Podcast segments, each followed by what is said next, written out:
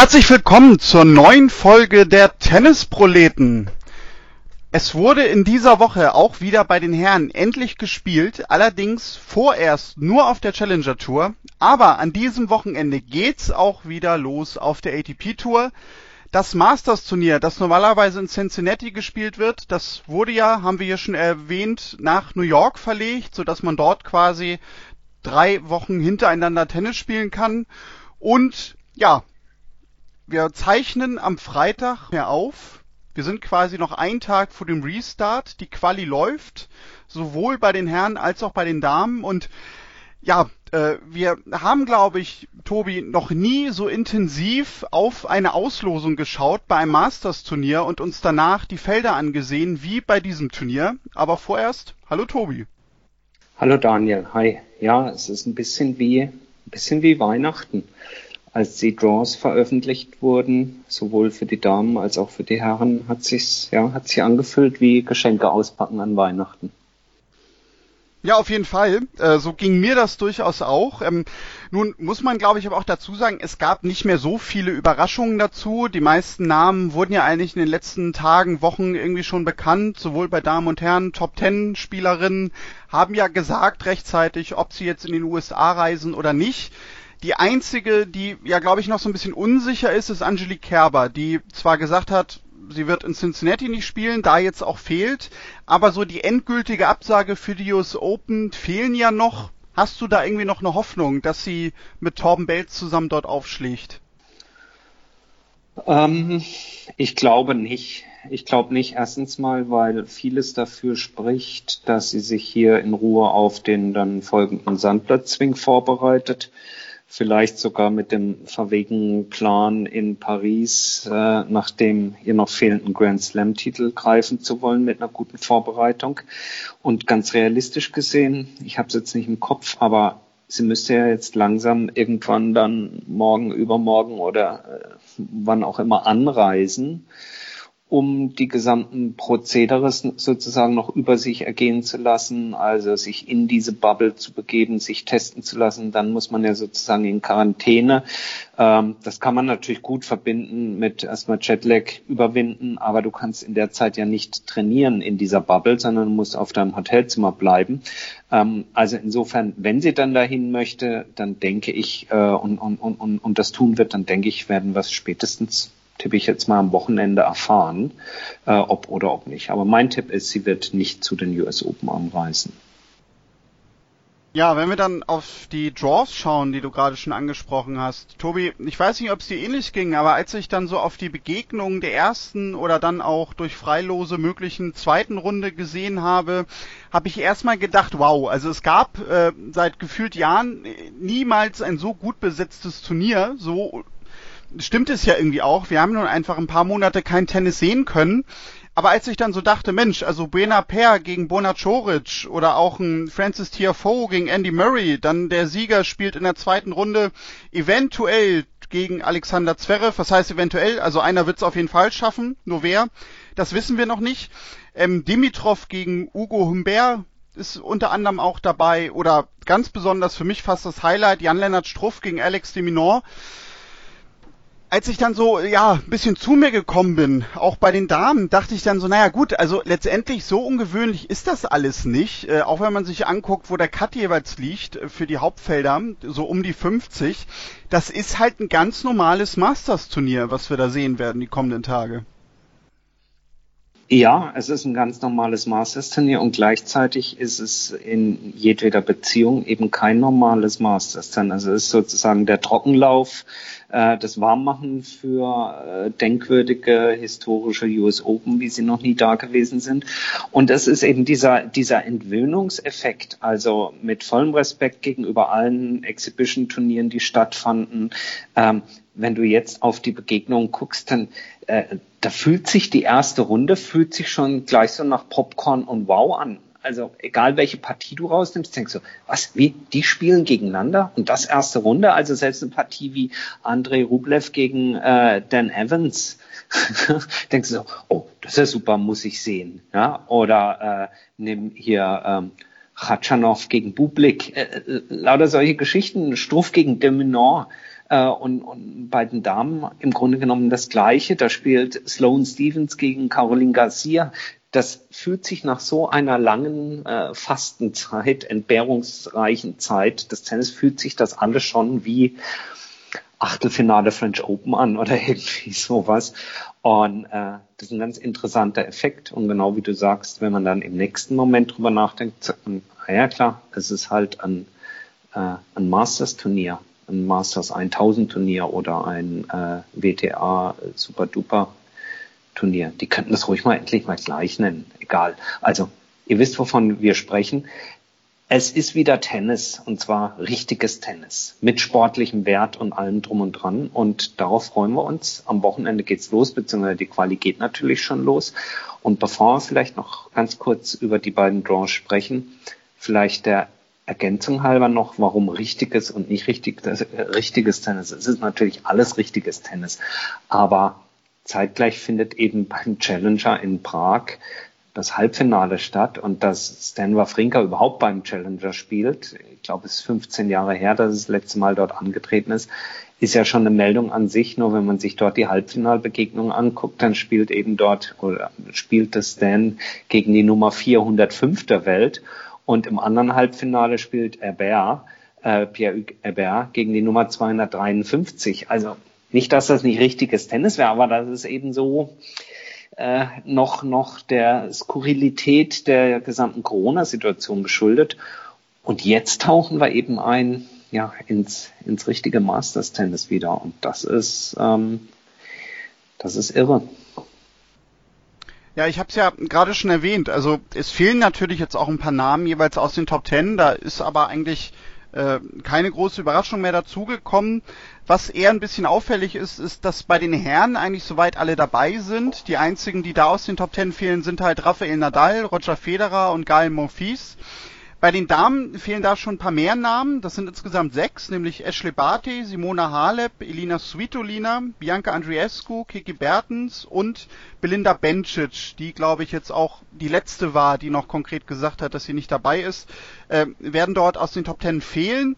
Ähm, wir werden ja ähnlich dann auch in die US Open gehen mit äh, diesen Namen, denn du hast es gerade gesagt, das ist natürlich jetzt quasi, obwohl Masters Turnier so ein bisschen auch das Vorbereitungsturnier äh, sowohl spielerisch als auch natürlich organisatorisch für die US Open, einfach auch, weil es auf derselben Anlage gespielt wird, was ja auch ein bisschen ungewöhnlich ist. Die erste Runde startet halt am 22.08., also am Samstag. Das Turnier zu Ende gehen wird am 29.08., also am Freitag, was wir so ja eigentlich auch nicht kennen. Also es wird halt wirklich die Woche davor die Vorbereitung sein. Und ähm, wie siehst du das? Weil ich mir nämlich dann mal so Gedanken gemacht habe, ja, was da jetzt so sportlich passieren wird, wissen wir ja alle genauso wenig wie die Spielerinnen und Spieler selbst. Aber sollte man sich vielleicht auch damit zurückhalten, äh, wenn man jetzt zum Beispiel Leistungen sieht von einer Spielerin oder einem Spieler, die man nicht erwartet hätte, das zu schnell zu hoch äh, zu jubeln oder auch zu schlecht zu machen, einfach weil es quasi nach einem halben Jahr ein kompletter ja, Neustart von, man kann ja fast sagen, Tenniskarrieren ist. Ja, das äh ich denke, das wird eine ganz spannende und, und interessante Geschichte sein, das zu beobachten. Denn ähm, auf der einen Seite ähm, liegt es natürlich nahe zu sagen, wenn wir jetzt auf so ein Zweitrundenmatch Zverev gegen den Sieger aus Tiafoe gegen Murray äh, schauen und dann brezelst da einen von, dann äh, sind das natürlich äh, drei komplett unterschiedliche Stories, die da aufeinandertreffen. Auf der einen Seite Andy Murray, der es im Einzel nochmal wissen möchte, aber natürlich aus einer ganz langen, wie heißt das, Rekonvaleszenzphase kommt. Dann ein Francis Tiafoe, der ähm, der ein, ein, sehr guter Spieler ist.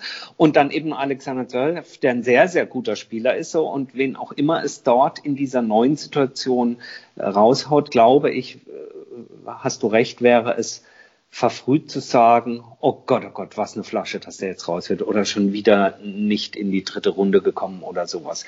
Auf der anderen Seite gibt's natürlich äh, so Protagonisten, die auch in dieser Corona-Zeit auf welche Art und Weise auch immer von sich reden gemacht haben. Also nehmen wir Dominik Thiem als den an Nummer zwei gesetzten und genauso wird er ja auch in die US Open äh, gehen, der im Grunde genommen Corona äh, genutzt hat, wie er auch sonst sein Jahr nutzt. Man hat das Gefühl gehabt, der hat halt durchgespielt, bis auf im März oder sowas. Aber ab April hat man da irgendwie schon Trainingsfotos wieder gesehen und dann hat er noch ein paar Muckis zugelegt und hat ja auch in diesen ganzen Schaukämpfen, wo man ihn hat spielen sehen, sehr überzeugende Leistungen gebracht.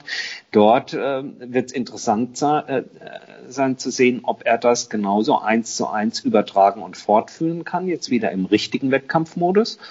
Und auf der anderen Seite hast du so jemanden wie, verzeih's mir, wie Milos Raonic, von dem man in der Corona-Pause erst gar nichts gesehen hat, bis man dann vor zwei Wochen komplett überrascht war, als ein Foto von ihm auf Instagram und Twitter und den sozialen Medien auftauchte, wo man gedacht hat, Mensch, das ist ja mein Kollege aus den Herren 40. Der war, war jetzt im Urlaub, da gab's Vollpension und er hat mal ein paar Wochen keinen Sport gemacht. Also äh, der sichtlich zugelegt hat, wo man fast dabei war zu sagen, naja gut, der müsste sich vielleicht überhaupt erst mal ein halbes Jahr wieder in Form bringen. Ist jetzt sehr bösartig formuliert, aber es war auf jeden Fall eine Erscheinung, die weit entfernt war von beispielsweise der äh, eines, eines Dominic Team. Also überbewerten darf man uns alles nicht, aber ich glaube, es ist natürlich mit diesem Feld, und das gilt bei den Damen natürlich genauso, eine super, ein super Einstieg, eine super Härteprüfung für jede und jeden, der da eintritt und eine, eine, eine Standortbestimmung. Aber man darf sie nicht überbewerten, das glaube ich, da gebe ich dir recht.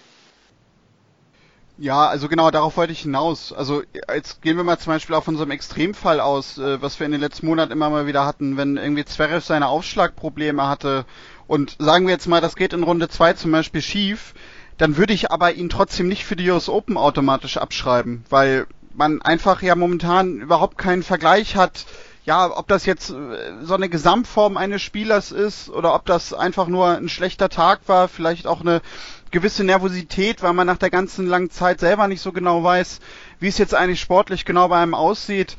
Ähm, von daher glaube ich, wird das auch so ein bisschen einfach das werden. Da werden wir ja nächste Woche nochmal intensiver drüber sprechen in unserer Vorschau. Was glaube ich aber auch einfach die US Open so sehr ausmacht wie noch nie, obwohl wir einen Djokovic dabei haben werden, äh, dass wir, glaube ich, selten ein Turnier sehen werden, was so viel Überraschungswerte mit sich bringen kann. Und ich glaube, das wird jetzt nämlich auch in der Woche schon das Interessante werden. Denn ich glaube, wir werden, oder ich bin mir sehr sicher, wir werden Halbfinals sehen mit Namen, die wir so noch nie in Masters-Turnieren gesehen haben. Also bei Damen und Herren. Ja, das ist eine, eine interessante Prognose. An der, an der Stelle sei schon mal ein bisschen Werbung gemacht für unsere ähm, Podcast-Folge kommende Woche, die wir am Donnerstagabend aufzeichnen werden, sobald die Auslosung der US Open verfügbar ist. Das werden wir wie immer vor den Grand Slams mit unserem Gast äh, Schwelli von den Sandplatzgöttern tun, so dass ihr euch dann am Freitag und an dem Wochenende ganz genüsslich auf die US Open vorbereiten könnt. Und ähm, insofern bin ich gespannt, äh, was uns Cincinnati jetzt in den nächsten Tagen liefern wird und ob du nächsten Donnerstag bei, bei dieser, sage ich mal, Prognose bleiben wirst, dass wir Überraschungen in den Viertel- und Halbfinals dann auch der US Open sehen werden. Ähm, das wird interessant sein zu, zu beobachten. Genauso wie mich auch interessieren wird, wenn man auch auf den Damen-Draw guckt, wie sich dann ähm, naja, wie sich die, die Spielerinnen und Spieler schlagen, von denen man ein bisschen mehr gesehen hat während der Unterbrechung, die also auf, auf gewissen Schaukämpfen oder auch beim World Team Tennis mit dabei waren, äh, versus derer, von denen man fast gar nichts gehört oder gesehen hat. Das finde ich auch noch eine ganz interessante Geschichte äh, zu beobachten, ob diese Matchpraxis, auch wenn es nur Schaukämpfe waren, ob die sich irgendwo niederschlagen wird in den, in den Ergebnissen und Leistungen. Ja, klar. Also das kommt natürlich noch oben drauf, äh, was so ein bisschen natürlich dann in dieses Spannungsfeld auch noch mit reinfließt. Äh, ja, also wie gesagt, für mich macht das gerade jetzt irgendwie auch diesen Reiz dieses ganzen Restarts aus, eben weil man absolut kein Vergleichsfeld hat, weil wir hatten so eine Situation ja auch noch nie. Also selbst wenn eine neue Saison beginnt im Januar und, und wir die ersten Turniere in Australien sehen, naja, dann ist aber trotzdem die Saison gerade mal so ungefähr zwei Monate her und äh, man hat irgendwie viel gehört auch von allen Spielern. Man hat irgendwie so diese typischen Trainingsbilder gesehen im Dezember der Saisonvorbereitung. Man kriegt irgendwie mit, was sich getan hat, personell im Umfeld und so weiter. Aber diese Situation, da gibt's einfach keinen Vergleich für und das macht mich gerade auch irgendwie so ja, so heiß irgendwie auf dieses Turnier. Also ich habe mich, glaube ich, wirklich lange nicht mehr auf ein Masters-Turnier so sehr gefreut. Und es ist nicht so, dass mir die Turniere sonst komplett egal sind. Ja, ja, gebe ich dir absolut recht. Ähm, und dazu kommt natürlich, das muss man auch sagen, es kommt natürlich trotzdem auch dieses bange Momentum dazu. Was passiert denn nun, wenn weitere Corona-Fälle auftauchen sollten? An und für sich dürften sie ja nicht auftauchen, denn äh, die Spieler haben und Spielerinnen haben sich ja jetzt alle in diese Bubble begeben, also in diesen geschützten Raum, der nach allem, was man bisher so sieht und hört und verfolgen kann, ja mega streng kontrolliert wird. Also wenn da keiner wie in der Jugendherberge nachts irgendwie ausbüchst und sich heimlich an irgendwelchen Securities vorbeischleicht, dann ist es ja ich möchte nicht sagen, schier unmöglich, sich mit Corona anzustecken, denn es gibt ja auch immerhin noch Hotelpersonal und ähm, irgendwelche Fahrdienste oder so. Aber ich habe beispielsweise ein Foto gesehen ähm, von Cornet war das, genau, die stand vor einem Schild und da steht ganz deutlich geschrieben, do not cross this line. Also wenn du über diese gedachte Linie, also dich hinter dieses Schild begibst, hinter diese Sperrzone, steht auf diesem Schild drauf, dann wirst du unmittelbar vom Turnier und äh, eben nicht nur von Cincinnati, sondern auch von den US Open ausgeschlossen, weil du diese unsichtbare Wand, äh, diese Bubble durchdringst. Und das fand ich äh, im einen Moment sehr, sehr scary, sehr, sehr furchterregend irgendwie, wie aus einem Science-Fiction-Film. Und im gleichen Moment natürlich äh, faszinierend, mit welcher Rigorosität und, und Stringenz die US Open und eben Cincinnati äh, das hier bisher durchziehen. Es gab aber eben natürlich auch äh, wiederum Szenen zu sehen, wo Spieler und Spielerinnen sich nicht an das Protokoll, zumindest in, in der schärfsten Auslegung, gehalten haben. Denn äh, die schärfste Auslegung sagt, oder wenn man das wörtlich nimmt, sagt es eigentlich, dass äh, du nirgendwo ohne Maske rumlaufen darfst. Äh, Ausnahmen sind Spieler, wenn sie sich im Training oder im Match befinden. Aber selbst ein Spieler muss überall anders eine Maske tragen. Und nun ist es ja so, dass zumindest die Top-Gesetzten äh, jeder eine dieser Business-Suiten im Arthur Ashe Stadion scheinbar für die Gesamtdauer des Turniers Fragezeichen, zumindest aber in diesen ersten Tagen bekommen haben, sozusagen wie eine Art Hotelzimmer oder Aufenthaltszimmer während des Turniers statt der Players Lounge. Und äh, dort sind sie mit ihrer Entourage eben eben drinnen, mit ihren zwei, drei Betreuern, die erlaubt sind. Und dort gab es eben Videoaufnahmen, wo sie nicht den Mundschutz getragen haben. Wenn man also Korinthenkacker-mäßig diese Corona-Bestimmungen der USDA eins zu eins umsetzen würde, müsste man sagen, ha, du bist draußen, weil du trägst die Maske nicht. Aber gut, es ist natürlich, da es sind die zwei, drei Leute dabei, mit denen sie sich sowieso den ganzen Tag umgeben und die ja auch äh, negativ getestet worden sind. Also ähm, ja, es ist eine, es ist eine hoch, hoch spannende Konstellation, äh, wo man den Veranstaltern nur die Daumen drücken kann, dass alles gut geht, dass es keine weiteren Fälle gibt. Aber eben, es gab eben die ersten, Daniel, wenn ich sag weiteren. Genau, also wir haben quasi ja so eine äh, kleine Probe des ganzen Verfahrens schon bekommen, nämlich jetzt bevor es in, in, Cincinnati, was ist das für ein schwieriges Wort heute für mich, losgegangen ist, äh, gab es einen positiven Fall, wo ein Spieler dann quasi indirekt betroffen war, nämlich da hat sich um einen Athletiktrainer gehandelt, der die beiden Spieler Guido Pella oder Peja äh, im Spanischen und Hugo Delin betreut. Äh, Peja wäre im Hauptfeld gewesen, Delin würde höchstwahrscheinlich in der Qualifikation dabei gewesen sein, aber ich formuliere das so, denn die beiden müssen dadurch jetzt nämlich in Quarantäne, sind also aus dem Cincinnati-Turnier raus.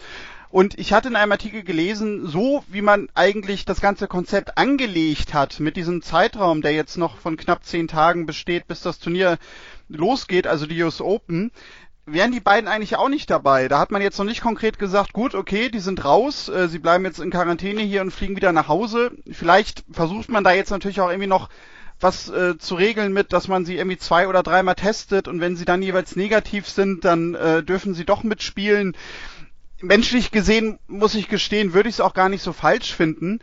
Aber natürlich äh, ja, werden sich auch die US Open natürlich schon Gedanken machen, wenn man jetzt diese Fälle hat und äh, so ein Konzept vorher aufgesetzt hat.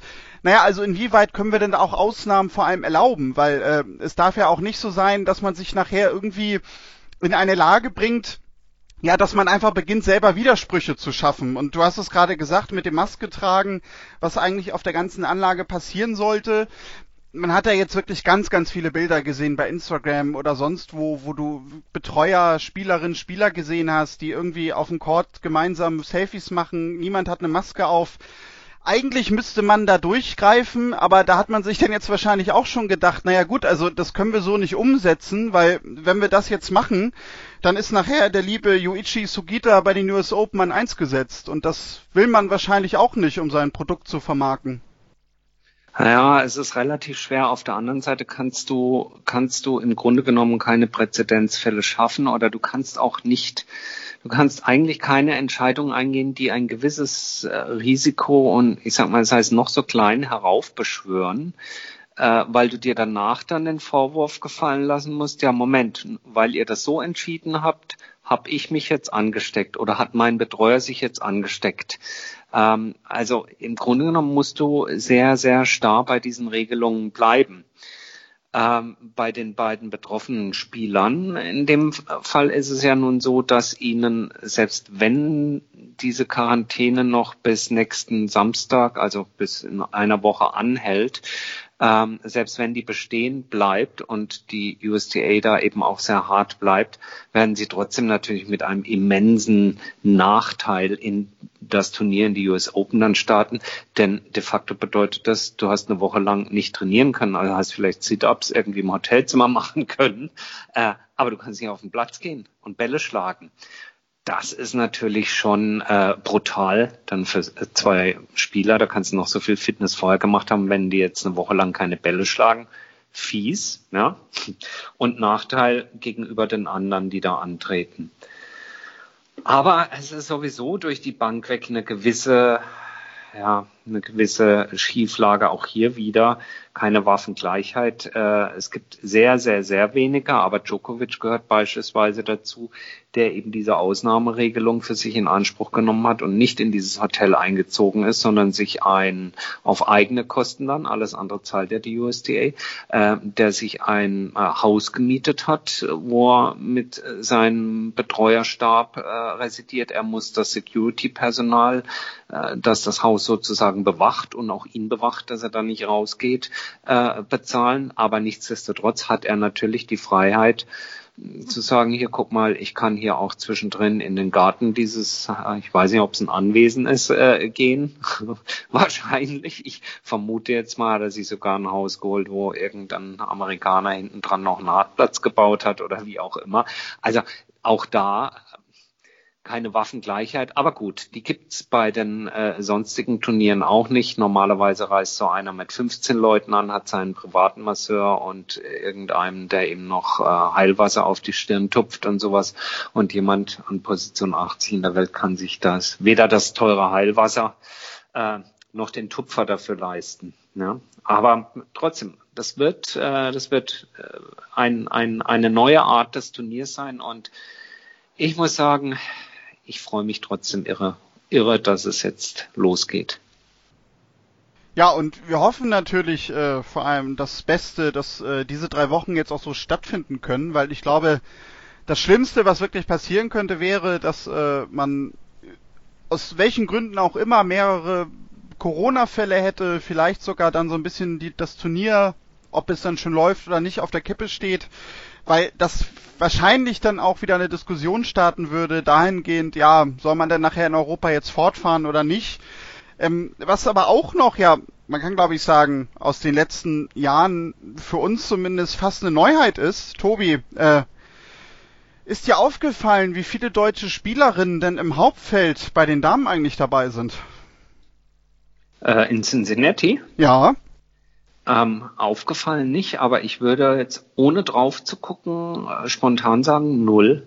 Richtig, ja.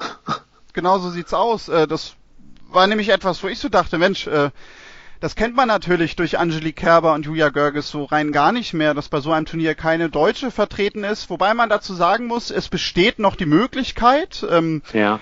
Äh, Laura Siegemund ist noch in der Qualifikation drin. Die hat ihre erste Runde gewonnen gegen Katharina Koslova. Äh, spielt jetzt dann heute Nacht ihr Finale, ich glaube, gegen Caroline Dolheit, wenn ich das richtig gesehen habe.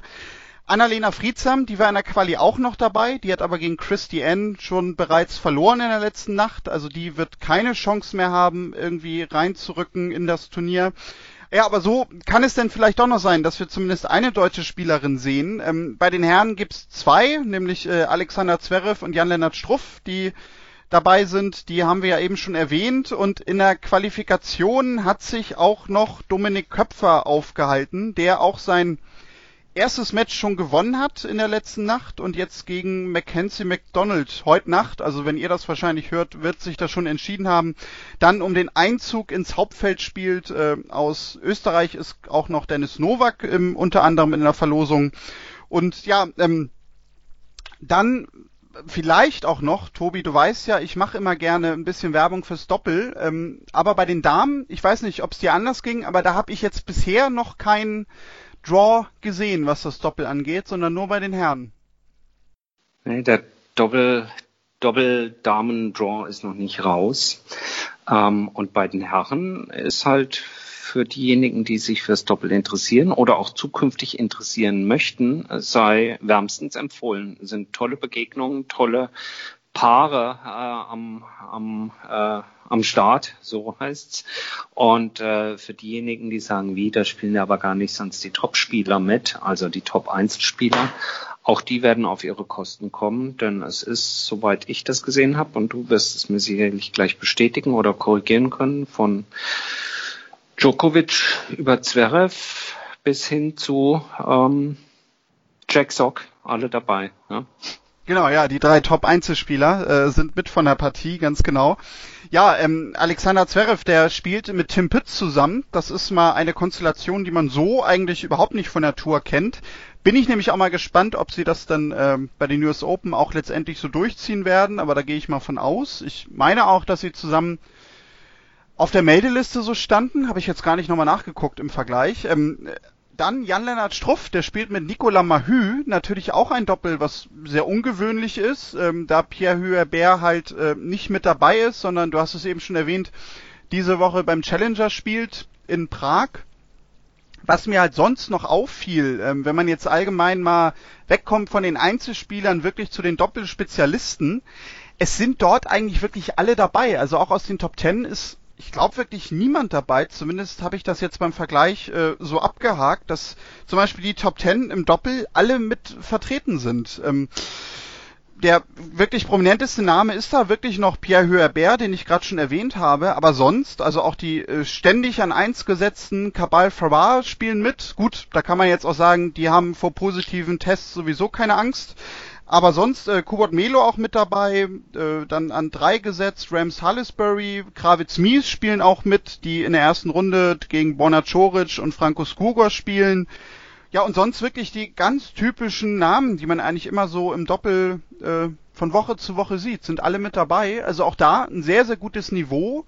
Das wird bei den Damen dann auch ähnlich sein. Ähm, ich kann es immer nur wieder sagen, Leute, schaut Doppel. Ja, definitiv. Und äh, nach so einer langen Zeit des Darbens, glaube ich, äh, sollte die nächste Woche genügend Anlass geben, äh, sich das anzuschauen. Damit sind wir bei unserem Hinweis immer, wo kann ich denn das Ganze sehen? Also, äh, meines Wissens auf jeden Fall bei Tennis TV. Dort kriegt man ja alle ATP-Turniere zu sehen. Dann natürlich auch bei WTA TV, äh, also das Pendant zu Tennis TV auf der Damenseite, auf der WTA-Seite. Beides kostet natürlich Geld. Ich kann es trotzdem immer nur wieder empfehlen, jetzt wenn jetzt wenn es wieder losgeht, da man einfach alles sehen kann. Ähm, Ansonsten, Daniel, kannst du mir helfen? Was kann man im, äh, im normalen, im, im, im bezahlfreien Fernsehen? Kommt nichts aus Cincinnati, richtig? Nee, das ist richtig. Äh, da hat sich nach der Pause auch nichts dran geändert. Ähm, ja, also die Herren, die werden bei Sky gezeigt. Äh, Sky hat ja auch weiterhin die Rechte an den Masters und 500er Turnieren. Da hat sich in der Rechtelage natürlich jetzt auch während der Pause nichts geändert, da wir eigentlich normalerweise eine ganz normale Saison gesehen hätten. Und das Damenturnier, das wird bei The Zone übertragen. Aber da ist es dann natürlich so, dass ihr immer das eine Match seht, äh, was natürlich jeweils entweder Sky sich aussucht oder The Zone, beziehungsweise was ja teilweise auch einfach dann vom Worldfeed geliefert wird. Denn das sei dazu gesagt, falls ihr vielleicht äh, diese Sender schaut und euch manchmal wundert, dass bestimmte Matches nicht zu sehen sind, obwohl die doch eigentlich gerade interessanter wären. Ja, das liegt halt daran, dass die Sender auch nicht wirklich immer so einen Einfluss haben bei gewissen Übertragungen, was da so alles läuft. Wobei ich glaube zum Beispiel beim Masters-Turnier das Ganze schon noch so ist, dass äh, Sky sich das ein oder andere Match aussuchen kann, da halt auch die Einzel äh, Courtmäßig alle abgefilmt werden. Ja, das wäre ja. so das zur TV-Lage. Und ähm, zur Zeitverschiebungslage nochmal ganz kurz, damit ihr es nicht googeln müsst. Äh, New York ist uns äh, sechs Stunden ähm, hinten dran. Ja, ja, hinten dran, genau so rum muss es heißen. Äh, da normalerweise solche Spielchen ja um 11 Uhr stattfinden äh, oder beginnen, plus 6 ist also 17 Uhr, ab 17 Uhr und das gleiche gilt übrigens 17 Uhr unserer Zeit und das gleiche gilt dann übrigens auch für die US Open. Ähm, bis in den tiefen Abend, Nacht hinein. Was gibt es Herrlicheres jetzt, wenns Wetter schlecht wird, als sich abends nach Feierabend aufs Sofa zu flitzen und dann eben Cincinnati zu gucken? Absolut. Abgesehen davon, dass auch noch die NBA Playoffs laufen, aber ich glaube, das interessiert mehr mich als dich. Ja, ähm, ja, ja. Ich kann, wenn ich zwei Leben hätte wie du, also mein Tag 48 Stunden hätte, dann würde ich es mir auch noch anschauen. So muss ich mich auf eine Sache konzentrieren. Das lassen wir jetzt einfach mal unkommentiert so stehen. ähm, ja, äh, Tobi, gibt's sonst diese Woche von deiner Seite noch was? Das war jetzt alles sehr vorausschauend, aber ist irgendwie noch was passiert in den letzten Tagen, was du dir aufgeschrieben hattest? Mm, Wen es interessiert und wer des Englischen mächtig ist, es gibt ein ganz äh, ja umfassendes und interessantes, mitunter aber eben auch aus seiner Warte etwas ähm, ja äh, ich möchte nicht sagen abgehobenes, aber nach wie vor, man kann darüber streiten. Ein Interview mit äh, Novak Djokovic in der New York Times, wenn ihr das googelt, äh, New York Times, Novak Djokovic, äh, da werdet ihr das sicherlich finden, ist ganz lesenswert, da äußert er sich auch nochmal rückblickend auf seine, sein Verantwortungsgefühl rund um die Adria-Tour, aber natürlich auch ähm, zur jetzigen Situation. Dann äh, die Älteren unter euch mögen ihn noch kennen. Pat Cash, das ist der Mann, der so ein äh, Schachbrettartiges Stirnband äh, früher trug. Das muss ihm leicht aufs Hirn geschlagen haben, dieses Stirnbandtrang. Denn der ist diese Woche auffällig geworden in den sozialen Medien mit sehr äh, verwegenen äh, Posts und Tweets zum Thema Corona. Äh, ich weiß nicht, ob er äh, sich schon mit Attila Hildmann zusammengeschlossen hat, aber das ist äh, ganz gefährlich, was der gute Mann da verbreitet.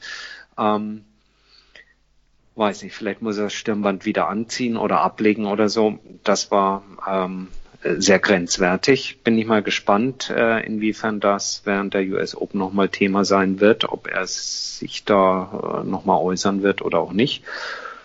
Ja, und ansonsten, ja, du hast recht, wir haben nach vorne geguckt. Äh, Neuigkeiten gibt's noch ganz nach vorne gucken, wenn es dann also wieder auf den Sand geht nach den US Open. Heute gab es eine Pressemitteilung der ähm, äh, vom Roten Baum von den Hamburg European Open, die ähm, im, im Rahmen einer, einer Pressemitteilung, wo es um das Sponsoring geht, äh, erstmals haben durchblicken lassen, dass sie also mit 1000 Zuschauern anstatt der normalerweise 10.000 Zuschauer auf dem Center Court planen. Nichts Genaues weiß man nicht. Insofern enthalte ich mich da auch noch einer Wertung. Ähm, aber es ist eben das erste Mal, dass zumindest mal eine Zahl bekannt geworden ist. Ob die am Ende denn dann auch überhaupt erlaubt werden oder nicht, auch da bleibt es wie die ganzen Wochen vorher auch dabei. Ähm, es fließt noch so viel Wasser die Elbe runter und hoch. Ähm, wir werden es sehen müssen, ob überhaupt Zuschauer teilnehmen. Aber die äh, Meldeliste bisher sah ganz vielversprechend aus, was ich gesehen hatte bei den Hamburg Open. Also so ein Alex de Menor kann man dort sehen, ein Fonini, äh, Kevin Anderson hat gemeldet. Ähm, also es gibt wieder was auf die Augen in Hamburg. Ja, ähm, das wird natürlich wahrscheinlich die spannendste Frage nachher im ganzen Turnier werden, wie da die Zuschauersituation wirklich ist und natürlich vor allem auch, äh, wie die preisliche Lage nachher für diese Tickets sein wird. Denn da haben wir auch schon drüber gesprochen mit äh, dem Turnier in Berlin, wo es so ein paar Tickets gab, die sehr teuer waren. Ich bin halt wirklich sehr, sehr gespannt nachher, wie die Preisgestaltung dort ausfallen wird. Ah, jetzt hast du mich doch aus der Reserve gelockt. Ich hab mir auf die Zunge gebissen und wollt's nicht. Ja, ich wollt's nicht sagen. ich kenne dich ja nun schon ein bisschen. Ich wollte es heute noch nicht werten, da, wie gesagt, das erste Mal man heute überhaupt über eine konkrete Zuschauerzahl äh, informiert hat. Ähm, wir heben mal so den drohenden Tennisproleten Zeigefinger und sagt, reißt euch am Riemen, sonst gibt's von uns schlechte Kritik. Mit der müsst ihr dann leben. Also, liebe Veranstalter in Hamburg. Aber wir werden sehen, äh, ob ob es überhaupt mit Zuschauern stattfinden kann. Ich habe da, wie gesagt, nach wie vor meine Bedenken, auch wenn ich es jedem Veranstalter wünsche.